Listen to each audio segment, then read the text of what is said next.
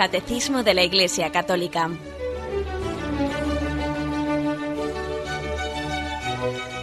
Un programa dirigido por Monseñor José Ignacio Munilla, Obispo de San Sebastián.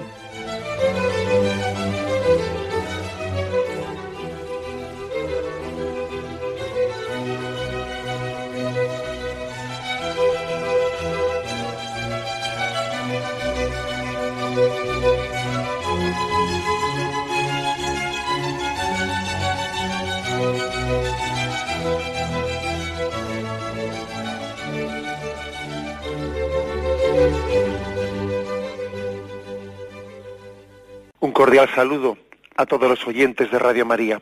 Un día más, con la gracia del Señor, proseguimos el comentario del Catecismo de nuestra Madre la Iglesia. Y lo hacemos hoy a partir del punto 1536. Comenzando la explicación, estamos en los inicios del sacramento del orden, del orden sacerdotal. Habíamos hecho una primera introducción sobre un apartado en el que el catecismo engloba a los que él llama sacramentos al servicio de la comunidad, que son dos, el orden sacerdotal y el sacramento del matrimonio.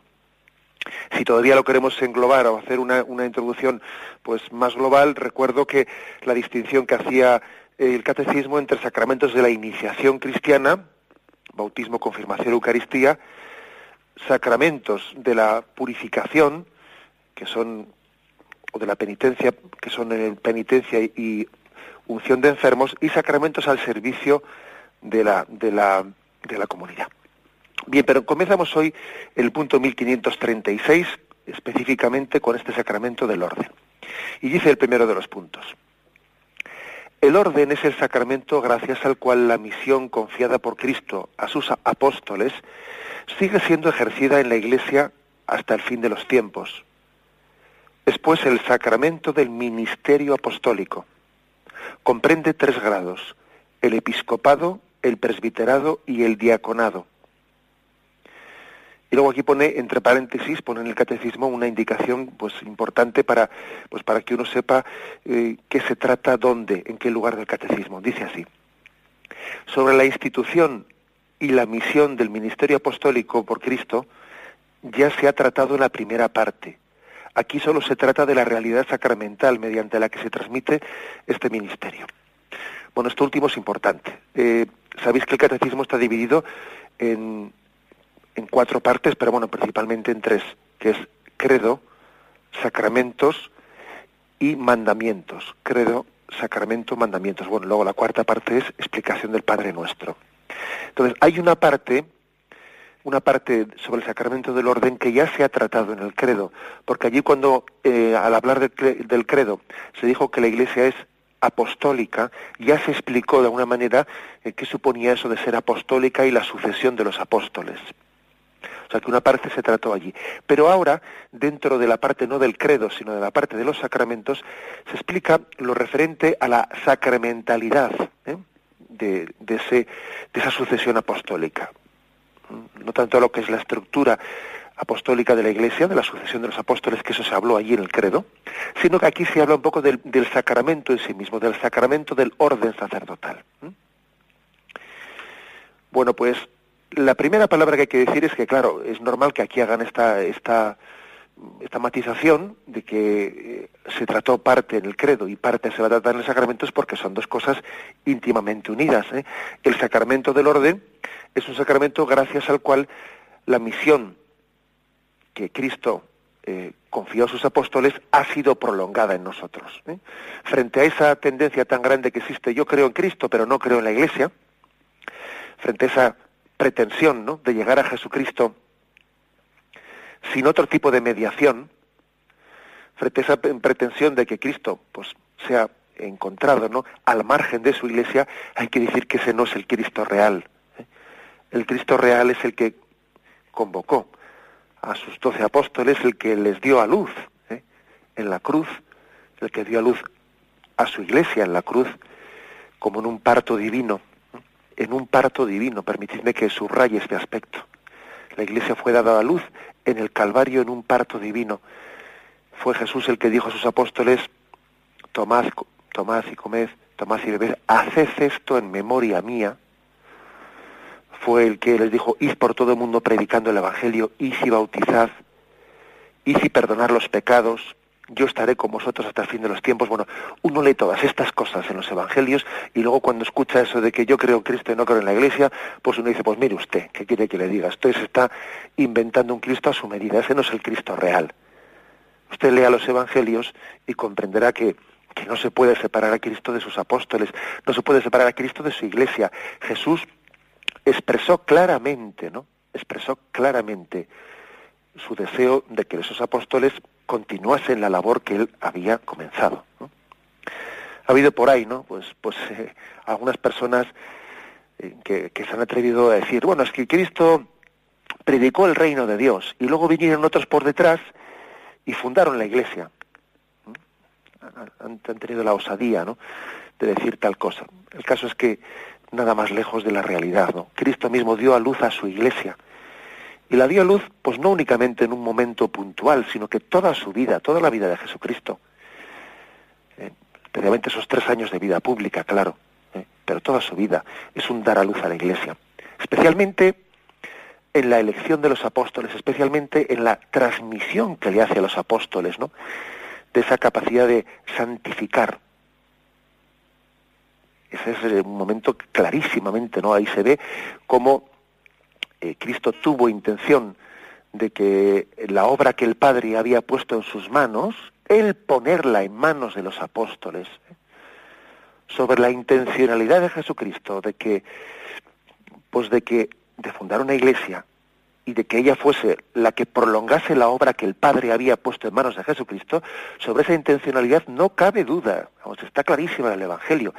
Hay que, tener una mente muy ideologizada y unos esquemas, pues unos esquemas que casi a uno le están impidiendo leer con limpieza ¿no? el Evangelio pues para afirmar lo contrario. Por eso el sacramento del orden es el sacramento que posibilita, ¿eh? que posibilita que exista eh, esa prolongación de la misión de Jesucristo. El Señor se ha servido de este sacramento para que esa misión sea prolongada. Se hace aquí una referencia al punto 860 de allí cuando se trató, cuando se trató ese tema mm, en el credo, en la Iglesia Apostólica, y allí dice lo siguiente. En el encargo dado a los apóstoles hay un aspecto intransmisible, ser los testigos elegidos por la resurrección del Señor y los fundamentos de la Iglesia. Pero hay también un aspecto permanente en su misión. Cristo les ha prometido permanecer con ellos hasta el fin de los tiempos. Esto es interesante. Es decir, los apóstoles tienen algo de mm, irrepetible, algo de intransferible, algo que no puede pasar a las siguientes generaciones. Los apóstoles fueron testigos de la resurrección y ya los siguientes ya no los ya no lo son, es decir, porque se dice que los bueno, se dice, vamos, los, los obispos son sucesores de los apóstoles. Bien, pero hay cosas de los apóstoles que son intransferibles. Por ejemplo, el haber sido testigos de la resurrección y el haber sido las columnas o los fundamentos de la Iglesia. Eso fue, eso el Señor se lo dio únicamente a los apóstoles y eso era intransferible. Eso terminó con ellos. ¿eh? Pero sí que hay, sin embargo, otra parte, otra misión, otra vocación que sí es transferible. Pues ese, pues toda esa capacidad, ese, ese don de Dios, ese poder de Dios para comunicar la santidad, para hacernos santos, y, y celebrar los sacramentos, y si bautizad y si perdonar los pecados, haced esto en memoria mía, eso sí es transferible, eso sí ha querido el Señor que no quedase en los apóstoles, sino que fuese transferido desde el primer momento eh, en la iglesia, en la iglesia primitiva hasta el momento presente. Y eso es lo que el sacramento del orden no es ser testigo de la resurrección, porque es que eso, eso fue únicamente propio de los doce apóstoles, pero ese otro poder de santificar y de predicar y de gobernar, es otro, es lo que el Señor, a través del sacramento del orden, ha transferido, ha, ha transmitido a la Iglesia. En tres, en tres grados, como, como ha dicho este punto 1536, en tres grados, episcopado, presbiterado y diaconado. Es un sacramento que tiene, pues, bueno, pues tres grados, bueno, eso la verdad es que comparando con los demás sacramentos es algo novedoso, es algo peculiar, es algo particular los demás sacramentos no tienen grados. Pues el, ser, el bautismo pues no tiene grados, ¿no? Uno no puede ser un poquito más hijo de Dios o un poquito menos hijo de Dios, no. Pues es hijo de Dios o no es hijo de Dios, ¿no? Uno no puede estar un poquito más casado o un, poquito menos casado, no. El sacramento del matrimonio es el sacramento del matrimonio. ¿eh? Y, y, eso aplicarlo a cualquier otro sacramento, no, no tienen grados, o sea, tiene únicamente un solo grado en su forma de comunicar. Sin embargo, en el sacramento del, del orden sí hay esa peculiaridad. Sí hay esa peculiaridad. ¿Por qué? Porque claro, el ser hijo de Dios no puede ser no puede ser cuarteado. Ser hijo, se es hijo o no se es hijo. explico? Eso no, eso no puede ser parcial. ¿eh? Sin embargo, en el recibir de Jesucristo el poder de santificar, claro, pues ahí sí puede haber, sí puede haber grados, porque el Señor puede dar un poder de santificar eh, en mayor grado o en menor grado. Tú puedes ser instrumento en mayor grado o en menor grado. Eso sí que, eso sí que es de alguna manera, mm, bueno, pues puede ser, o sea, sí que puede estar sujeto a una graduación. Eso sí que es graduable. Y el Señor eh, y, la, Iglesia desde, desde, desde, la primitiva comunidad cristiana distinguió entre presbíteros, episcopos y diáconos. O sea que por lo tanto es un sacramento que tiene tres grados. El episcopado, el presbiterado y el diaconado. La palabra eh, presbiterado, como sabéis, bueno, pues nosotros igual la utilizamos menos, pero pues también muchas veces se, utiliza la palabra sacerdocio. ¿eh? Lo que ocurre es que, bueno, pues que cuando se dice presbiterado se está refiriendo al sacerdocio en segundo grado. Porque bueno, también el, cuando uno dice sacerdocio, también el obispo es sacerdote. Pasa que es sacerdote en primer grado. El presbítero es sacerdote en segundo grado y el diácono en tercer grado. Bueno, pues son los tres, los tres grados del sacramento del orden. Bien, tenemos un momento de reflexión y vamos a continuar enseguida.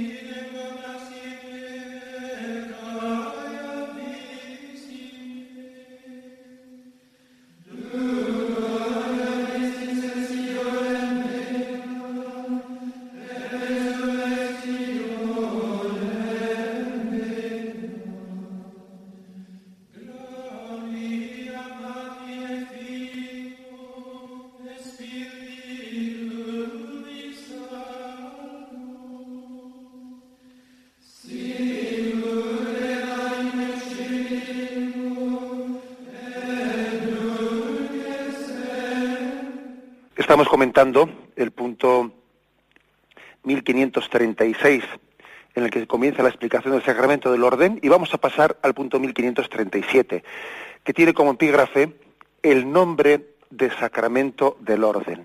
¿De dónde viene esto de del sacramento del orden? Porque la palabra orden nosotros la interpretamos o la aplicamos a, pues otra, a, otro concepto. Orden, pues ¿qué es? Orden o desorden. Entonces aquí no, pongamos un poquito de orden, venga un poco de respeto. No, pues como os podéis imaginar, no van por ahí las cosas. Eh, no sé si el sentido, no viene de ahí la palabra. Eh, la, utilización de la palabra orden, orden sacerdotal, viene por otro lado. Y esto se nos, se nos explica en el punto 1537. Tiene como título El nombre del sacramento del orden. La palabra orden, dice, designa en la antigüedad romana cuerpos constituidos en sentido civil, sobre todo el cuerpo de los que gobiernan. Ordinacio designa la integración en un ordo. En la Iglesia hay cuerpos constituidos que la tradición,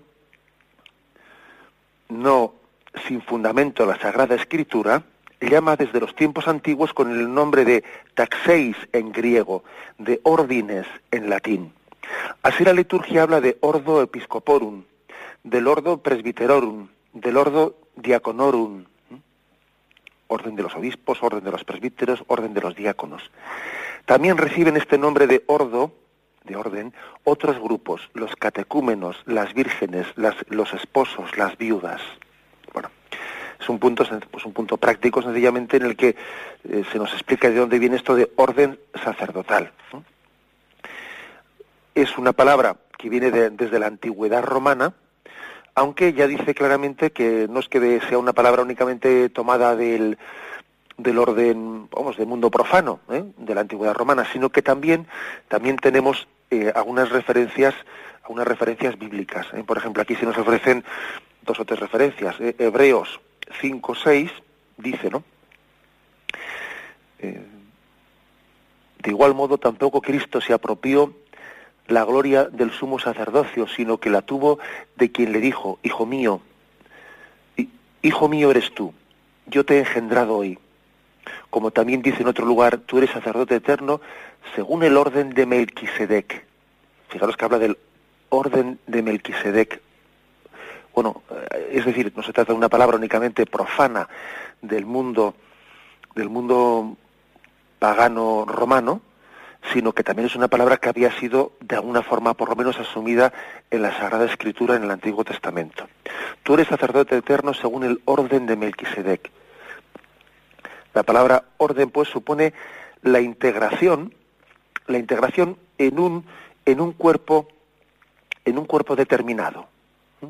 Pues se dice el, el, el, orden de los de los catecúmenos, el orden de los esposos, el orden, el orden de las de las viudas es como es como si dijésemos, el Señor te da un estado de vida determinado, ¿no? Un estado de vida y, que también se asocia, se asocia, recibe también mm, pues una, un reconocimiento por parte de la sociedad lo que es el orden de los catecúmenes, el orden de las vírgenes, el orden de los esposos. Mm, y la sociedad y la iglesia especialmente ¿no? los reconoce como tal. Y ese que era catecúmeno y estaba y había ingresado en el orden de los catecúmenos, pues la Iglesia le da un reconocimiento especial. Incluso cuando, por ejemplo, un catecúmeno que se estaba preparando para, para bautizarse, pues fallecía antes de haberse bautizado, la Iglesia le, daba pues un trato especial, de alguna manera consideraba que tenía una especie de bautismo de deseo, porque estaba ya integrado en el ordo catecumenorum, estaba ingresado en el orden de los catecúmenos. Eso es una, una también hoy en día se utiliza la palabra orden, pues en la orden de los caballeros, eh, una, sobre todo en las cofradías se utiliza ese tipo de tipo de términos, la orden de los caballeros o templarios, esto, lo otro, es decir, es una, una una agrupación, pero una agrupación por tener una común vocación divina. ¿Mm? O sea, no es únicamente una agrupación humana sino que también ha habido una iniciativa divina que después ha suscitado, ha suscitado una agrupación humana para también poder preservar y tutelar la vocación que Dios ha dado. Por ejemplo, ¿eh? aquí también se nos remite al punto 923, donde habla del orden, del, orden de las vírgenes. El otro día tuvimos una llamada telefónica que había un oyente, pues un oyente que iba a ingresar en, la orden de las, en, el, orden de las vírgenes, ¿eh? y que, bueno, pues también preguntaba si habíamos hablado de este tema. ¿eh? Allá por el punto 922 al 924, allí se habla del, de las vírgenes consagradas, de la, del, del, orden de las vírgenes consagradas. Ahora, fijaros una cosa, em, no es lo mismo la una orden que el orden. Vamos a ver, porque se dice, eh, ha ingresado en la orden de las hermanas franciscanas, o lo que sea, ¿no? Entonces ahí se refiere ya a una congregación religiosa. No va por ahí la cosa. No va por ahí la cosa. Eh, no se trata tanto de una orden en el sentido de congregación religiosa, sino de un orden de, que es un estilo de vida, un estado de vida por ejemplo, este caso es bien concreto, el de las vírgenes, porque las vírgenes consagradas, ellas no pertenecen a una congregación religiosa, sino que cada una teniendo una vinculación directa con el obispo, incluso entre ellas no están asociadas, entre ellas pues no se conocen, ¿no? Ya no sé que haya algún congreso internacional en el que puedan juntarse, pero las vírgenes consagradas no tienen entre ellas un contacto. O sea, porque no forman una congregación religiosa, se han consagrado con cada una personalmente en presencia del obispo. Bien, pues aunque no pertenezcan a una orden, como la orden de las franciscanas, etcétera, lo que sea, pertenecen al orden de las vírgenes, es decir, al estado de vida. ¿Mm? Al estado, estilo, vocación de vida, al orden de las vírgenes. ¿eh? Caso concreto, pues lo tenéis ahí en el punto 923. Dice, formulado el, el, propósito santo de seguir más de cerca a Cristo, las vírgenes son consagradas a Dios por el obispo diocesano según el rito litúrgico aprobado. Celebran desposorios místicos con Jesucristo, Hijo de Dios, y se entregan al servicio de la Iglesia.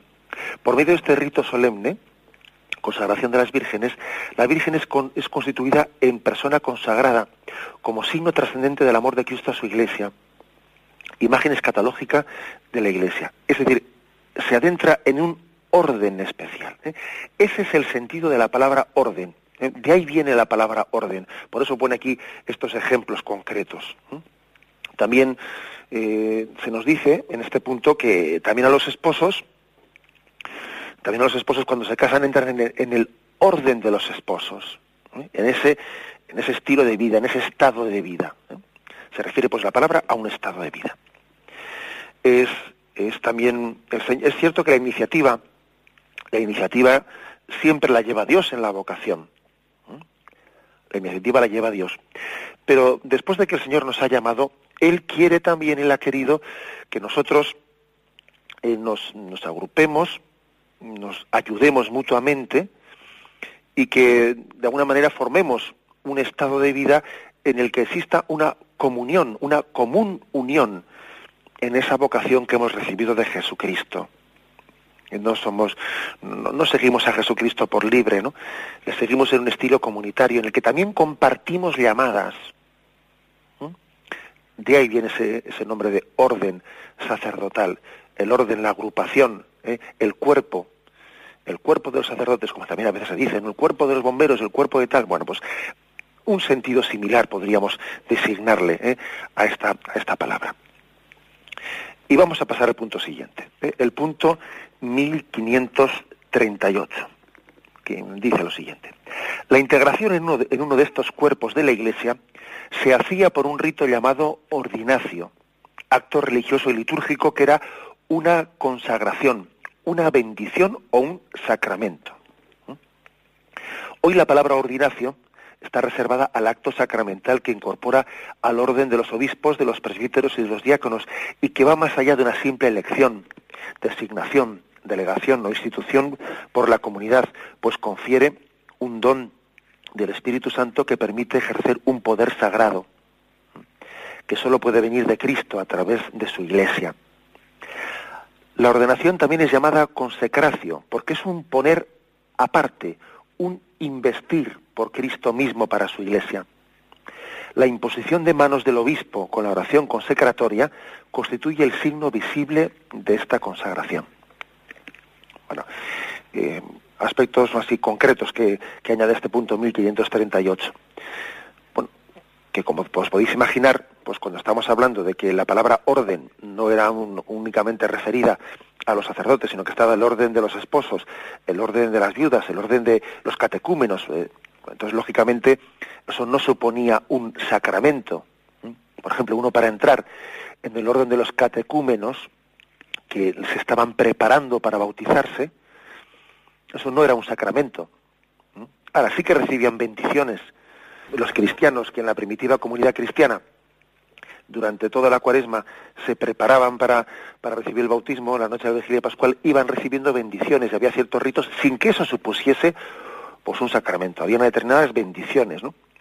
Y, eso mismo podemos aplicarlo, pues, eh, por ejemplo, el orden de las viudas, como os podéis imaginar, pues para ser viuda eso no suponía un sacramento, pero sí que eran bendecidas por la Iglesia, sí que eran objeto de oración por parte de la Iglesia y de un trato específico como viudas. Así se les trataba al orden, al orden de las viudas.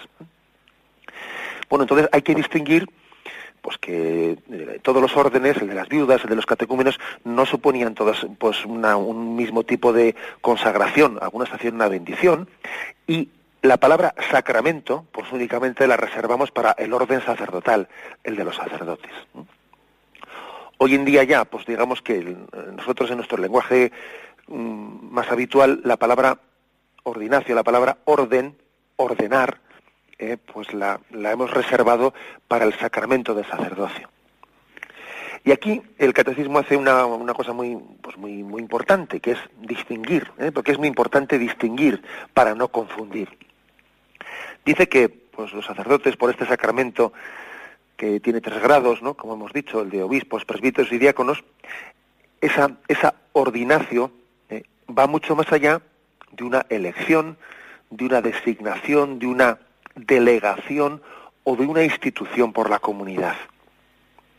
Porque claro, pues eh, en el caso, por ejemplo, del orden de las viudas, pues como os podéis imaginar, sí es, sí es una designación, sí es un, es algo que la, que la propia comunidad cristiana pues ha designado a, a, unos catecúmenos, por ejemplo, pues para que entren en ese grupo de preparación.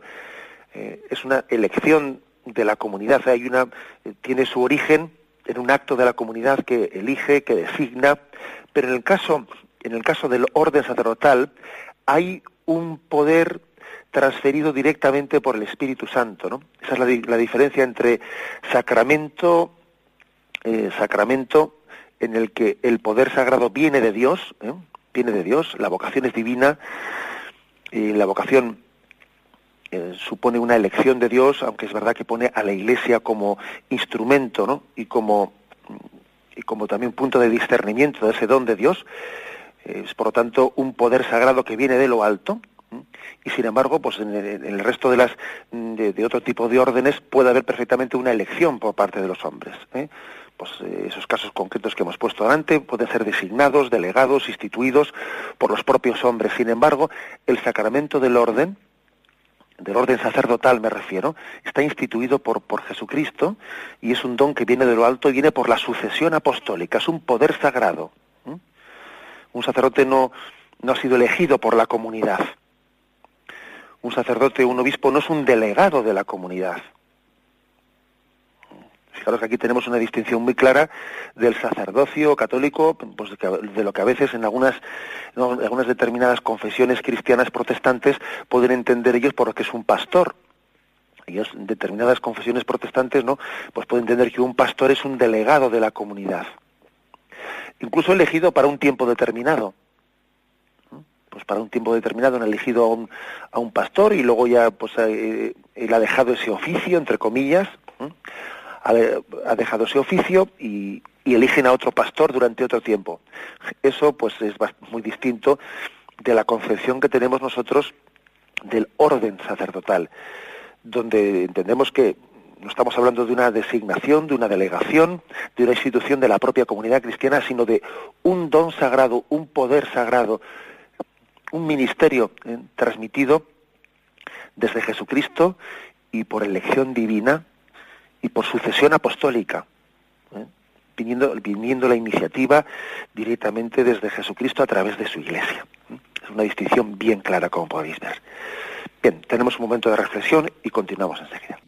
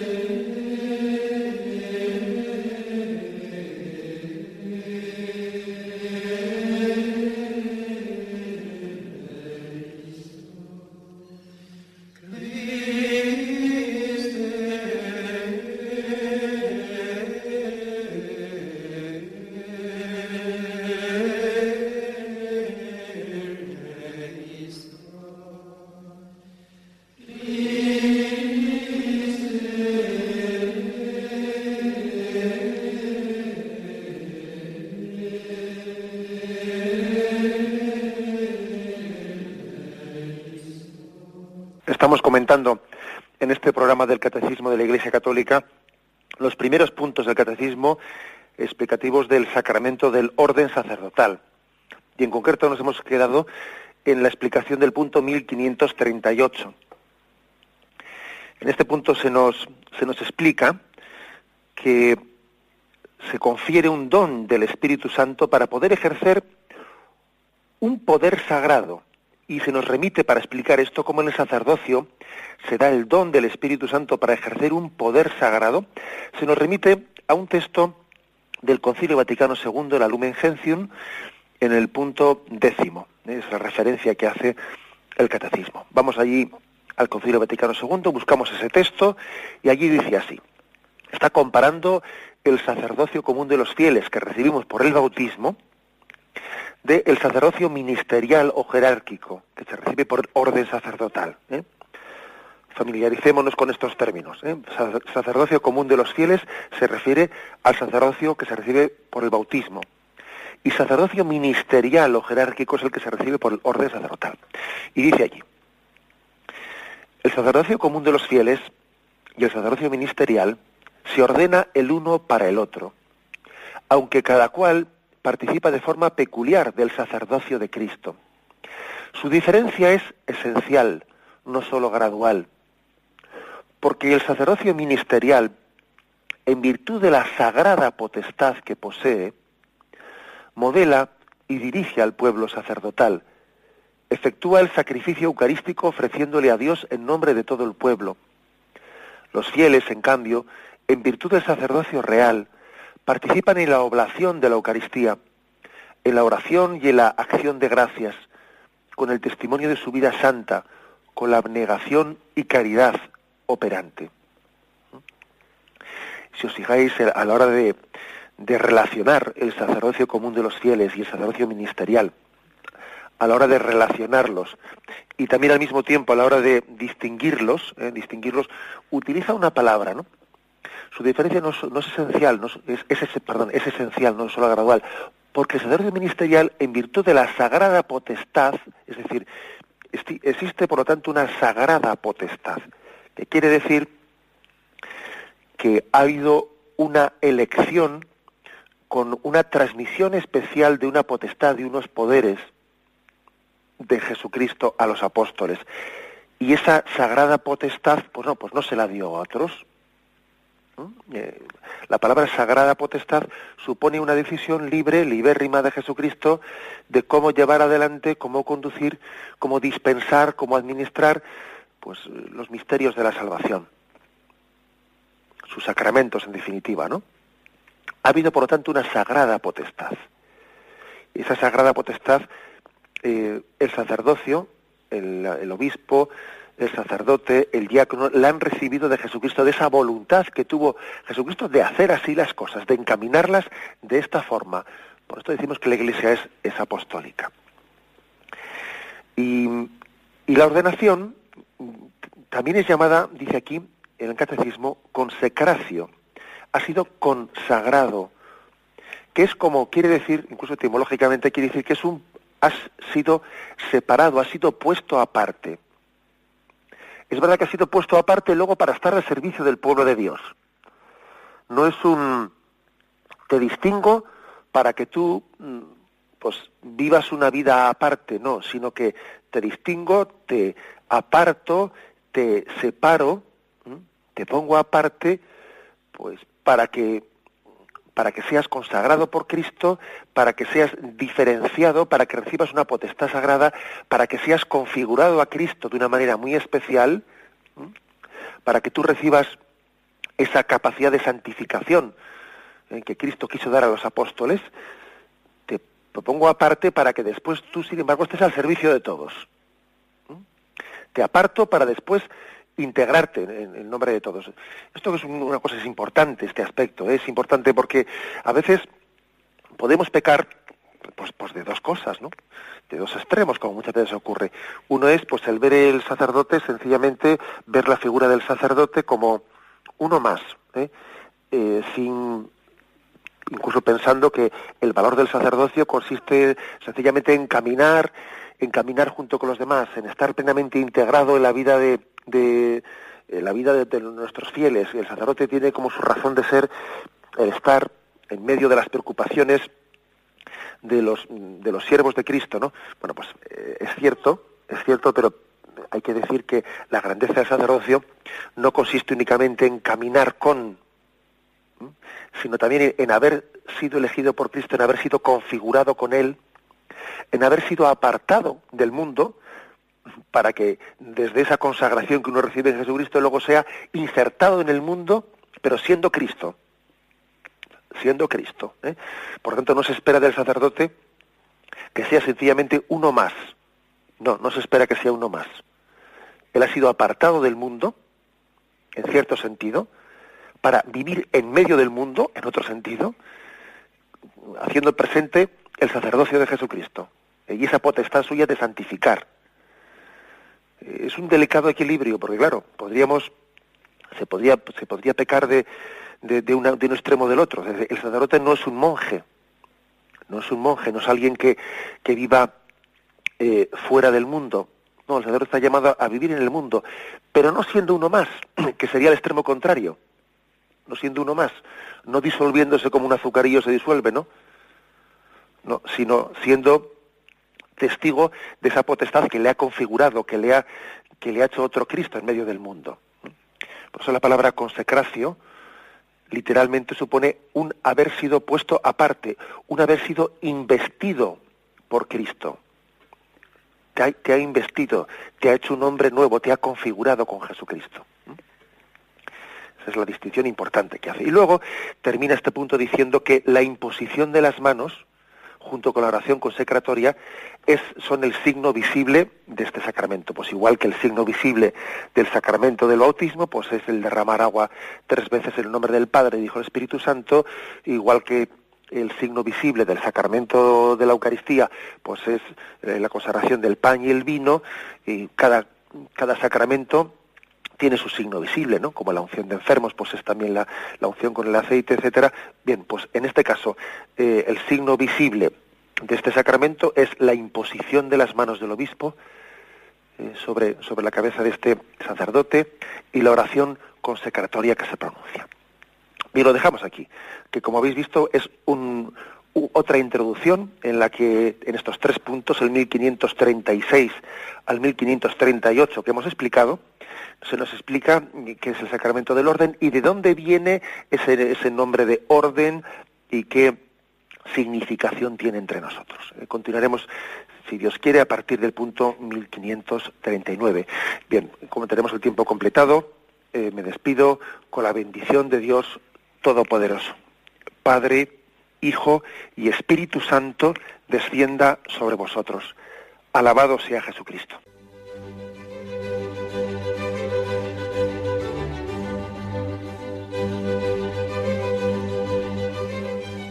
Finaliza el Catecismo de la Iglesia Católica, un programa dirigido por Monseñor José Ignacio Munilla, obispo de San Sebastián.